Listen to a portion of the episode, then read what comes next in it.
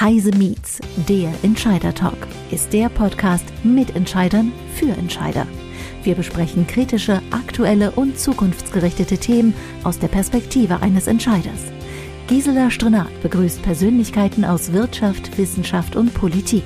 Immer aktuell und nah am Geschehen. Ihr Gast heute ist Ralf Gernhold, CTO Deutsche Bahn Vertrieb. Gisela Strenat spricht mit ihm über das Thema Mobilität digital und nachhaltig – wie passt das zur Bahn und zum ÖPNV? Liebe Zuhörerinnen und Zuhörer, fahren Sie oft mit der Bahn? Dann haben Sie sich in der Vergangenheit sicherlich ab und an geärgert. Verspätungen werden nicht kommuniziert, Zugverbindungen können nicht eingehalten werden, Sitzplatzreservierungen funktionieren nur bedingt und wenn ich an meinen Zielort ankomme und in den ÖPNV umsteige, fange ich wieder an zu recherchieren um mir eine Fahrkarte zu kaufen. Alles kompliziert und oftmals auch nervenaufreibend. Das sehen aber nicht nur die Kunden der Bahn so, auch die eigenen Mitarbeiter scheinen unzufrieden zu sein. Klaus Weselski, Vorsitzender der GDL, hat vor kurzem in einem Interview gesagt, alle reden von Digitalisierung. Ich wäre froh, wann wir mit der Eisenbahn in der Gegenwart ankommen würden. Wann die Bahn nun in der Gegenwart und in der Digitalisierung ankommt, darüber spreche ich mit Ralf Gernhold, CTO DB Vertrieb GmbH.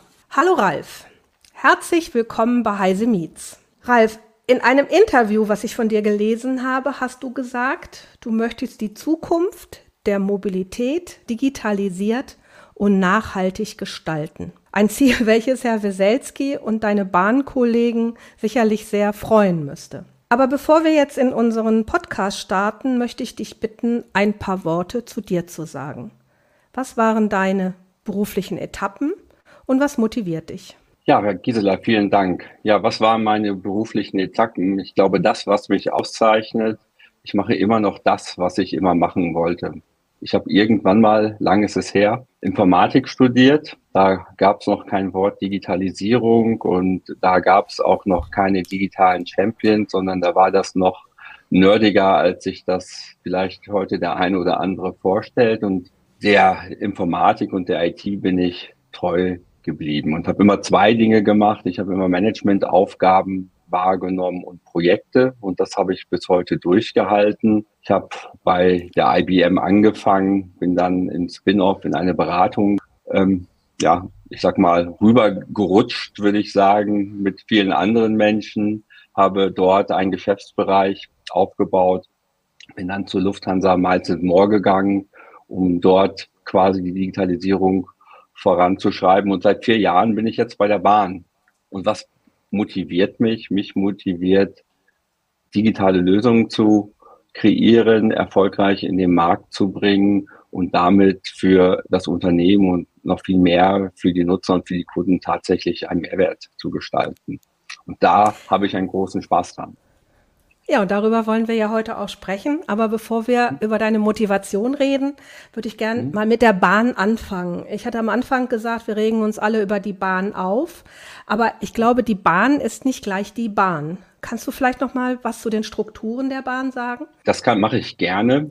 Und wie man jetzt auch in der Presse lesen kann, hat sich unser Konzernvorstand nochmal umstrukturiert. Wir haben heute verschiedene Geschäftsbereiche. Da gibt es einmal den DB Fernverkehr. Was kann man sich unter DB Fernverkehr vorstellen? Das sind die Damen und Herren, die sich um die sogenannte weiße Flotte kümmern, das heißt um die ICEs und die. Das ist quasi ein Geschäftsmodell, in der die Bahn selber Mobilität bereitstellt, eigene Fahrpläne und dann auch auf eigene Kosten und auf eigene Risiko fährt. Kann man so ein bisschen vergleichen mit meiner Vergangenheit mit der Lufthansa. Dann gibt es die rote Flotte, das ist die DB Regio. Und die DB Regio bietet im Großen und Ganzen Mobilitätsdienstleistungen für Länder und Verbünde an. Bedeutet, da fahren wir in der Regel gar nicht auf eigene Rechnung, sondern wir nennen das bestellter Nahverkehr. Wir bewerben uns auf eine Ausschreibung, wir gewinnen und manchmal verlieren wir auch die Ausschreibung und dann bedienen wir quasi einen Vertrag. Das ist für mich und die, ähm, die Bahnler sagen ja, dass ich nie ein Bahnler werden werde, weil da muss man 25 Jahre dabei sein. War das schon eine Überraschung? Weil ich gelernt habe, dass viele Dinge, die quasi im bestellten Nahverkehr stattfinden, gar nicht vollständig durch uns beeinflusst werden, sondern durch den sogenannten Aufgabenträger, also der, der den Auftrag dann quasi bestellt, bestimmt werden. Und dann gibt es die Cargo, die kennen wir natürlich, das sind die, die die entsprechenden Güter fahren. Und last but not least gibt es quasi den großen Infrastrukturdienstleister, äh, die DB Netz, die dafür zuständig ist, sich um die Infrastruktur, das heißt um die Gleise, Bahnhöfe etc. pp. zu kümmern. Das ist so ein bisschen die Art und Weise der Struktur, wie wir aufgestellt sind. Und das sind auch mehr oder weniger eigene Geschäftsfelder. Aber lass mich noch mal auf dieses Thema Infrastruktur gehen, was du gerade angesprochen hast. Mhm. Ähm, wenn ich mir die Deutsche Bahnstrecke angucke und du mir jetzt die Struktur der Bahn erklärst, dann fahren ja alle vier auf dem gleichen Streckennetz. Das ist richtig, ne? Das ist richtig, genau. So ist es. Die, die müssen sich auch alle abstimmen dann, ne? Genau. Also die DB Netz im Grunde genommen, die baut den, ähm, den gesamten Fahrplan auf und bestimmt quasi, wann wer zu welcher Zeit fliegen, äh, fliegen ist gut, Entschuldigung, ähm, natürlich fahren kann. Da kommt der alte Lufthanseat wieder in mir durch, ja, fahren kann an der Stelle. Und ich glaube, das, was die Sache so komplex machen, alle Verkehrsträger, also Cargo, Regio und Fernverkehr fahren auf den gleichen Gleisen. Ja, wenn man das so ein bisschen unterscheidet zu unseren ähm, französischen Kollegen oder zu den japanischen Kollegen, mit denen wir oft verglichen werden. Die haben quasi für die eigenen Verkehrsträger, also für Cargo, für Regio und für den Fernverkehr eigene Gleise und stören sich nicht gegeneinander. Kann man sich mhm. vorstellen, und ich kann ja jetzt ehrlicherweise, ähm, bin ich jetzt nicht der Bahnsprecher und nicht der Experte, weil ich im Vertrieb dafür arbeite, aber stelle mir das schon relativ komplex vor, wenn ich verschiedene Züge mit verschiedenen Geschwindigkeiten quasi auf dem gleichen, auf der gleichen Trasse eintakten muss und dann sehen muss, dass die auch irgendwo alle pünktlich ankommen. Also das Recht ist eine sehr, sehr hochkomplexe Aufgabe, die da zu leisten ist. Mhm. Die sicherlich dann auch zu Verspätungen und so weiter führt. Also wenn wir uns jetzt mit Frankreich vergleichen, vergleichen wir da auf jeden Fall immer Äpfel mit Birnen und das sollten wir auf jeden Fall nicht tun. Aber das, was du jetzt ja machst, ist, ähm, du veränderst die Schnittstelle zum Kunden. Also der Kunde fängt an, ein Ticket zu buchen und dann bucht er ein Ticket Hannover-Berlin und ähm, das macht er über ein Reservierungstool was, äh, wie du mir im Vorgespräch gesagt hast, bereits 40 Jahre alt ist. Also da ist immer wieder was dran gestrickt worden. Und äh, in den letzten Monaten ist es sicherlich auch an seine Grenzen gekommen mit dem 9-Euro-Ticket, wo auf einmal wahnsinnig viele Menschen darüber ein Ticket gebucht haben. Erste Frage, wie viele Buchungen muss das System heute bewältigen? Was, was, wovon reden wir da eigentlich? Und daran angeschlossen vielleicht auch noch die Frage, wenn ich jetzt ein Ticket am Schalter bei der Bahn kaufe, landet dieses Ticket automatisch in diesem Ticketsystem oder ist das nochmal voneinander getrennt? Ich glaube, die erste Frage, ich habe heute nochmal recherchiert. Ich habe extra meinen Betriebsleiter angerufen und gefragt, Stefan, wie viele Tickets sind es denn jetzt wirklich? Wir machen so pro Tag zwischen 800.000 und eine Million Tickets pro Tag. Schon Wort. Am Wochenende ein bisschen weniger, äh, freitags ein bisschen mehr, montags ein bisschen mehr, mittwochs vielleicht auch ein bisschen weniger. Aber das ist schon ein sehr mächtiges System. Und vielleicht noch ein zweiter Wert. Wir machen oder wir müssen quasi pro Sekunde 700 Auskünfte ausliefern. 700 Auskünfte sind, wenn man jetzt auf bahn.de oder in den Navigator geht und die Frage, ich möchte jetzt gerne von München zur ähm, Theresienwiese nach Hamburg an die Alster zum Beispiel, dann ist das eine Auskunft. Das ist eine relativ komplexe Berechnung. Davon müssen wir 700 pro Sekunde in der Spitze bringen. Und das ist schon ordentlich, was dort geleistet wird. Ja, das ist, ähm, das ist schon eine Menge, die da berechnet werden muss. Da muss schon ein etwas größerer Rechner und Rechenzentrum dahinter stehen. Und vor allem das Buchungssystem muss es ja auch leisten. Und da wollen wir ja gleich nochmal auf dein Projekt zu sprechen kommen. Noch eine Frage, bevor wir auf das Projekt kommen. Wir haben vorhin von Deutsche Bahn und ÖPNV gesprochen. Das ist in Deutschland ja eigentlich relativ getrennt. ÖPNV läuft oft in der Region, im Land, im Landkreis, in der Kommune und die Bahn ist eine ganz eigene äh, Institution. Ist das ist sicherlich historisch gewachsen, aber es wurde auch nie aufgelöst irgendwie. Das war immer so gegeben, oder? Also ich bin kein Politiker, aber wenn ich das richtig überschaue, dann ist dieses Konstrukt im Rahmen der Bahn Liberalisierung gewachsen. Wir haben heute quasi einmal den Fernverkehr. Wie gesagt, da sind wir mhm. selber für verantwortlich und da sind wir auch, wie nennt man das so schön im Bahndeutsch, Tarifgeber. Das heißt, wir bestimmen dort die Preise und die Tickets selber. Und im Regiobereich gibt es eben 82 Verbünde, die jeweils ein eigenes Tarifsystem haben. Und damit haben wir uns in Deutschland ein sehr komplexes System gegeben, ja, Herr Wissing als Verkehrsminister hat das, glaube ich, auch mal jetzt klar zum Ausdruck gebracht, dass dieses System sehr, sehr komplex und vielleicht auch überkomplex ist an der Stelle, weil auch jeder dieser einzelnen ich nenne das jetzt mal Verbünde, ja, Regionalgesellschaften auch sein eigenes Tarifsystem haben. Der Kunde merkt das selber oder ich merke das selber, wenn ich jetzt aus meiner Heimatstadt Frankfurt nach München fahre und ich versuche mich jetzt im MVV ein neues Ticket zu kaufen, dann muss ich mich erstmal mit dem Tarifsystem auseinandersetzen und verstehen, wie das funktioniert, weil das eben anders ist als das vom RMV. Und das macht es, wenn man sich das jetzt mit 82 Verbünden vorstellt, und wir bringen quasi alle diese Tarifsysteme unter ein Dach. Kann man sich so in etwa die Komplexität vorstellen, die dahinter steht, um das Ganze dann auch für den Kunden handhabbar zu machen. Weil am Ende, und das ist unsere Aufgabe, dafür sind wir verpflichtet auch. Das ist jetzt nicht nur selbstgegebene Aufgabe, sondern da schaut auch das Bahnbundesamt mit drauf.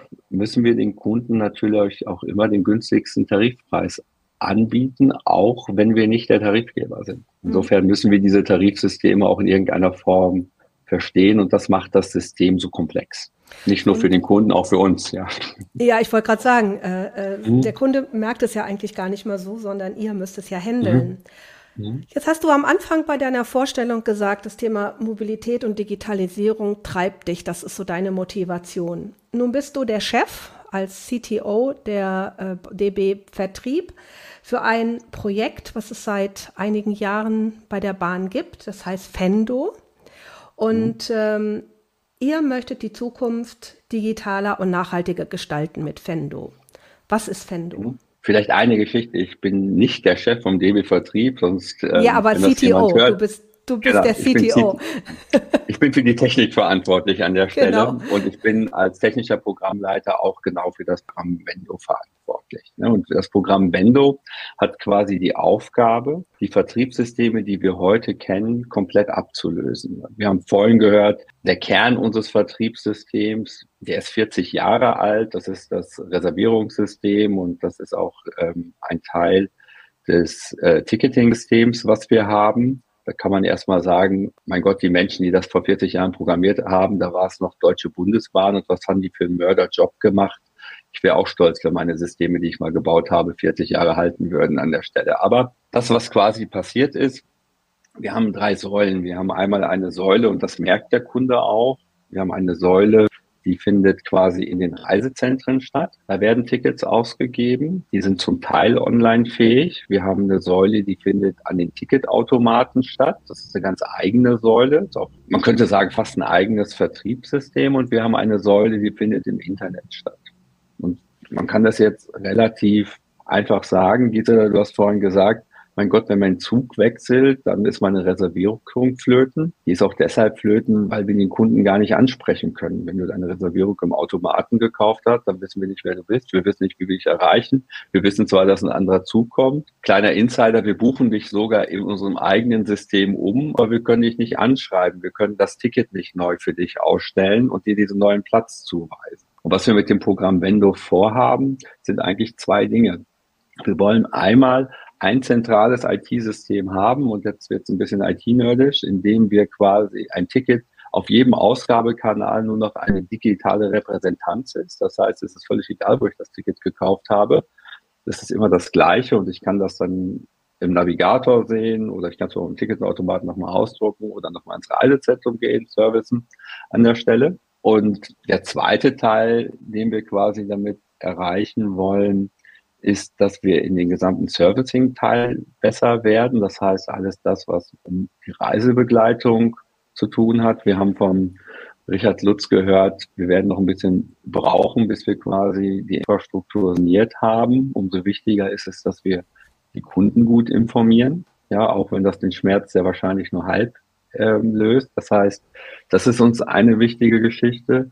Und dann wollen wir natürlich auch in Richtung Usability diese ganze Komplexität vereinfachen und unsere Systeme, ich sag's mal auch wieder modern und neu bauen an der Stelle. Und wenn man sich das anschaut, ist es ehrlicherweise ein Greenfield-Einsatz, in dem wir das komplette Vertriebssystem mit allen Kanälen nochmal auf der grünen Wiese neu bauen. Also, mhm. also ein sehr, sehr großes, komplexes Projekt, ja. Mhm. Und damit erwarten äh, oder wollen wir uns auch im Rahmen der Digitalisierung, im Rahmen der Kundenschnittstelle fit machen. Mhm. Ja, wie, viel, wie viele Menschen arbeiten im Moment an Vendo und wie lange macht ihr das schon? Ähm, wir sind jetzt äh, roundabout fünf Jahre dabei und zurzeit sind wir, ich habe sie nicht gezählt, irgendwas zwischen 450 und 500. Also je nachdem, wie man dazu zählt. Mhm. Ist ja, ist ja schon ein bisschen was. Jetzt haben wir sicherlich auch technisch, technisch interessierte Zuhörer. Jetzt muss ich mal so ein bisschen Heiseschnack mhm. machen. Äh, welchen heißen Scheiß baut ihr denn da ein? Auf welcher Plattform macht ihr das? Und ich, ich, muss den Karlauer wiederholen aus dem Vorgespräch. Wir haben uns die EX gekauft und quasi alles, abge, äh, quasi alles abgezeichnet, was wir schon immer mal haben wollten. Also wenn wir einmal, wir bauen diese, diese Plattform quasi vollständig selbst. Ja, also wir kaufen, wir kaufen die nicht ein, die kann man nicht kaufen und wir haben auch keinen Ankerdienstleister, mit dem wir quasi diese Plattform erstellen oder jetzt programmieren. So, wie machen wir das? Wir machen das äh, agil. Wir nutzen dort oder lehnen uns dort an die Methode Safe an, haben die für uns sicherlich nochmal modifiziert an der Stelle. Und am Ende des Tages machen wir das quasi auf Basis von Kubernetes, EKS mit vollautomatisierten Deployment Pipelines, die wir aufgebaut haben. Und last but not least in einer, ich sag mal, sehr aufwendigen Microservice-Architektur, mit der wir unterwegs sind. Gebe ich zu, hat bei uns sehr viele Diskussionen geführt, ob das die richtige Architektur ist, funktioniert. Und das Ganze ist cloud-basiert mit, mit automatischer Skalierung ähm, etc. pp. Das heißt, alles das, was zurzeit, ich nenne das mal als der in Anführungsstrichen die heißen Dinge, die im Markt sind, quasi verwendet ist, benutzen wir auch. Das hört sich doch ganz spannend an und vor allem sehr modern. Ist, ist wenn du nur der Arbeitstitel, äh, wenn ich hinterher äh, der, der, Kunde bin, welchen, welchen Titel hat er dann für das Produkt? Also Vendo ist ehrlicherweise nur der, der, der Programmtitel. Vendo ist auch ein geschützter Name, der nicht uns gehört. Die Plattform selber wird Movas heißen mhm. und materialisieren für den Kunden wird sich das in die Bahn.de und in den sogenannten Next Navigator. Das sind unsere Arbeitstitel, die wir dann nach draußen geben werden. Das heißt, ähm, die App aus Vendo wird den Navigator, den wir heute unglaublich erfolgreich ist, im deutschen Markt ersetzen. Insofern haben wir auch einen sehr hohen Respekt davor, weil wir haben mit dem Navigator ein sehr, sehr erfolgreiches Produkt im Markt. Ähm, wir gehören zu den top gerankten Apps in App Store, in, ähm, sowohl im Google Play Store als auch im Apple Store an der Stelle. Und das ist natürlich eine sehr, sehr große Verantwortung und auch ein großer Nervenkitzel zu sagen, dass wir auch den quasi aus dem Markt nehmen und durch eine neue App ersetzen werden. Lass uns doch mal jetzt auf diese neue App gehen. Ähm, mhm. Welche Services bietet die dann zusätzlich zu dem, was der Navigator heute schon kann? Oder was macht sie anders? Also ich glaube, das, was sie anders macht, ist, dass sie einfacher wird. Wenn man sich heute den Navigator anschaut, dann ist das ein unglaublich mächtiges Tool. Aber wir können im Navigator selber sehen, dass auch dort Dinge mal evolutionär dazugekommen sind. Was macht er anders? Wir werden genau eine Reiseauskunft und einen Buchungsflow haben für alle unsere sogenannten relationsbezogenen Produkte. Also überall, wo ich eingebe, ich möchte gerne von Frankfurt nach Hamburg fahren, von bis, das ist ein relationsbezogenes Produkt und dann wird es nochmal eine eigene ähm, Strecke geben für sogenannte Abo-Produkte. Die kann ich halt nicht so, äh, so gut relationsbezogen kaufen. Das ist der eine Teil. Es wird also deutlich einfacher im Rahmen der Usability. Der zweite Teil, ich habe ein einheitliches Kundenkonto. Es gibt noch genau ein Kundenkonto für das gesamte Vertriebssystem und Ich kann quasi alle meine Tickets, die ich gekauft habe, egal auf welchem Kanal ich sie gekauft habe, auch zum Beispiel im Navigator oder auch bahn.de sehen und sie auch angezeigt werden. Ein wesentlicher Punkt für uns ist das ganze Thema Reisebegleitung, ja, also bessere Informationen während der Fahrt und auch Möglichkeiten, ähm, quasi Vorschläge zu bekommen, wenn jetzt ein Anschluss nicht erreicht bin, was sind denn eigentlich die besten und nächsten Anschlusszüge, die wir haben? Und dann auch das Thema After Sales nochmal entsprechend zu vereinfachen an der Stelle. Das sind so jetzt die, ähm, ich sag mal, die wesentlichen Dinge, die wir vereinfachen werden. Dann gibt es natürlich noch so, für uns sind das immer kleinere Dinge wie Komfort-Check-In etc. pp, dass wir also noch mehr Service-Dienstleistungen äh, zubieten. Aber insgesamt wollen wir das Thema einfacher und übersichtlicher für unsere Fahrgäste machen und ihnen dann auch quasi auch während der Fahrt alleine lassen. Das ist das Ziel, also, was wir haben. Also wenn ich das richtig verstehe, äh, wenn ich mich jetzt über diese App äh, einbuche, habe ich mein Konto. Mhm. Das heißt, die mhm. Deutsche Bahn weiß, von wo ich wohin fahren will. Und wenn ich umsteigen muss und mein Anschlusszug Verspätung hat, werde ich auch über diese App informiert, dass mein Zug nicht kommt und was mein nächster Zug ist, den ich nehmen kann. Habe ich genau. das richtig verstanden? Genau, ja. Okay, gut. Genau. So, das, das ändert ihr, so dass ich äh, im Grunde genommen mich die Bahn auf meiner gesamten Strecke begleitet. Richtig. Also Ziel ist es, den Kunden, soweit es geht, nicht alleine zu lassen und ihm bestmöglich zu helfen und zu beauskunften. Jetzt ist aber mein, meine Frage vom am Anfang, immer noch nicht beantwortet. Ich wohne auf einem kleinen Dorf. Ich möchte mhm. mit der Bahn von dem Nachbarort nach Hannover fahren, dann mhm. nach Berlin und in Berlin weiter nach Potsdam. Jetzt habe ich da unterschiedliche Regionalzüge. Ich habe vielleicht auch noch einen Bus dazwischen, weil da keine Bahnstrecke mhm. ist. Kann ich denn von Saarstedt nach Werder alles mit einem Ticket buchen, obwohl das nicht alles Deutsche Bahn ist? Ja, das ist das Ziel. Also ich sage jetzt, das ist das Ziel, weil da müssen immer auch natürlich die Regionalverbünde mitspielen. Ja, also wir können das nicht selber bestimmen als Deutsche Bahn, sondern soweit ich weiß, haben wir die meisten Regionalverbünde schon für uns gewonnen, dass wir das machen wollen. Dann mögen noch zwei oder drei fehlen, aber das Ziel ist genau, dass das geht. Und ich glaube heute, ich glaube, von deinem Standort bis nach Berlin klappt das von heute. Ja. Mhm. Das ist das Ziel. Weil alles, weil alles Deutsche Bahn ist, ne? Mhm. Genau. Nicht, nee, nee, nein, nicht weil alles Deutsche Bahn ist, sondern weil wir, ich glaube, dort schon ähm, mit den Verbünden so weit sind, dass wir das abbilden. Ach so, dürfen. okay. Also mit diesen ja, 82 Regionalverbünden, von denen du vorhin gesprochen hast in Deutschland. Genau. Ja, hm. und, und unser hm. Ziel ist, dass wir das alles unter einen Hut kriegen, damit wir genau diese End-to-End-Verbindung anbinden können, damit es für den Fahrgast einfach ist. Ja, ich möchte gerne von mir zu Hause zum ähm, mit einem Verkehrsmittel zum Bahnhof kommen, dann möchte ich gerne in die nächste Metropole und dann möchte ich auch gerne dahin kommen, wo ich dann quasi dann auch hin möchte und da möchte ich mich nicht mit den einzelnen Verkehrsträgern auseinandersetzen. Und das ist unser Ziel und dafür arbeiten wir. Jetzt vielleicht in dem Zusammenhang auch nochmal eine Frage. Habt ihr auch so ein Thema wie einfache Sprache oder Spracheingabe für Menschen, die nicht in der Lage sind, über die Tastatur zu kommunizieren oder auch vielleicht andere Sprachen, Menschen, die nicht der deutschen Sprache mächtig sind, berücksichtigt? Also einmal Wendo wird oder Movas wird mehrsprachig sein. Ich glaube, wir werden in der Endausbaustufe acht Sprachen anbieten. Die, also insofern ist das berücksichtigt. Und wir werden weiter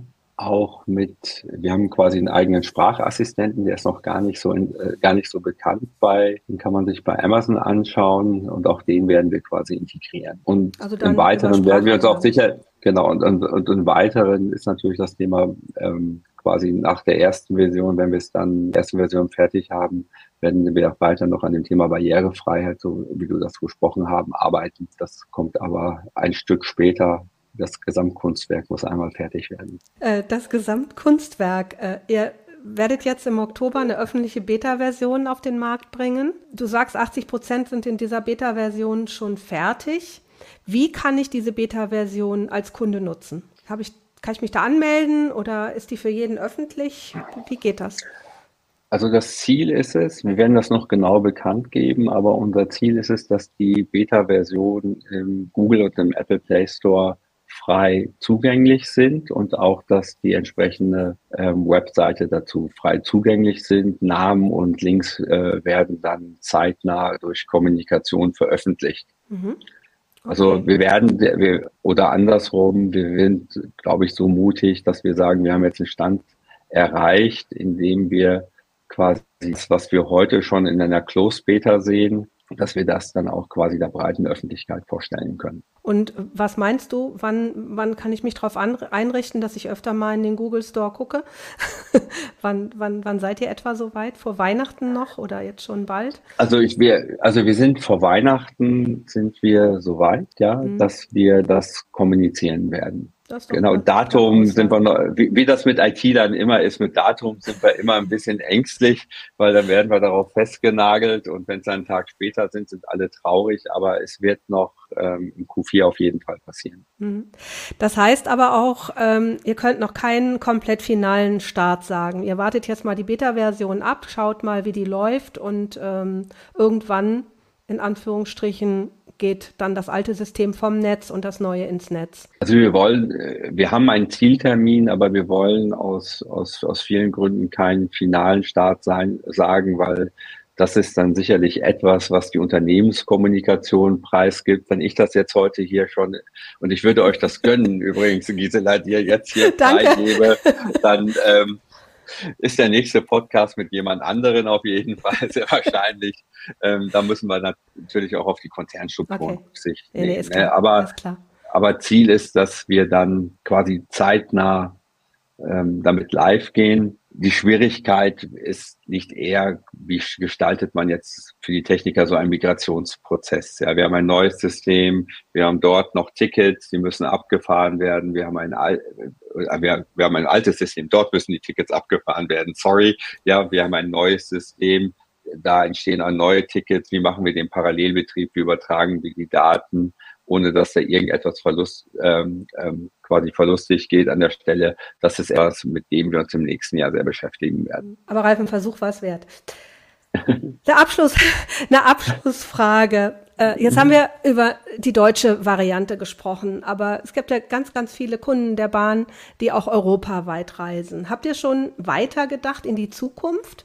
Wird es auch irgendwann eine europäische Variante geben? Seid ihr in Gesprächen mit anderen Ländern, mit den Betreibern der Bahn in Frankreich, Holland, Schweiz? Ja, auf jeden Fall. Genau, auf jeden Fall. Es gibt also eine europäische Initiative, wie wir diesen nicht nur in Deutschland fragmentierten öffentlichen Personenverkehrsmarkt zusammenzubringen, wie das auch europaweit passiert. Ja, es gab ja da mal ähm, auch sehr viel Presse zu dem Thema das berühmte Glasgow-Ticket, wie komme ich eigentlich mit der Bahn nach Glasgow? Und wenn man sich das da mal europäisch dann wirklich anschaut, dann wird man feststellen, das ist noch komplexer als in Deutschland.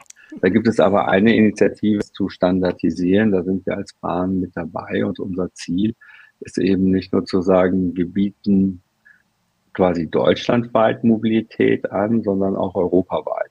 Klammer auf, können wir heute schon, ja, also man kann auch heute schon in europäische Städte mit der Bahn fahren und das auch quasi über unsere Kanäle buchen. Das geht, aber das ist noch deutlich ausweitbar und da arbeiten wir dran und das ist auch ein Ziel, ähm, dass wir dieses auch hinbekommen. Wie es in Europa aber so ist, bis man sich da abgestimmt hat, auch die EU mischt da auch mit, dauert das eben aber auch nochmal zwei Tage länger. Aber ist doch schön zu hören, dass er an dem Thema arbeitet ja. und dass es irgendwann dann vielleicht auch soweit sein wird.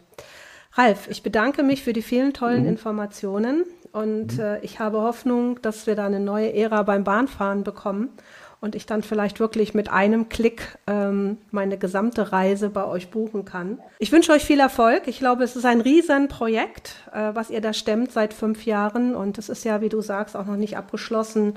Und ähm, ich denke, dass das auf jeden Fall das Image der Bahn verbessern wird. Hm. Vielen Dank für eure Arbeit und viel für die Mühe, die ihr auch für die Kunden da reinsteckt. Ganz lieben Dank für die Zeit. Hat mir einen großen Spaß gemacht. Dankeschön. Das war Heise Meets, der Entscheider-Talk.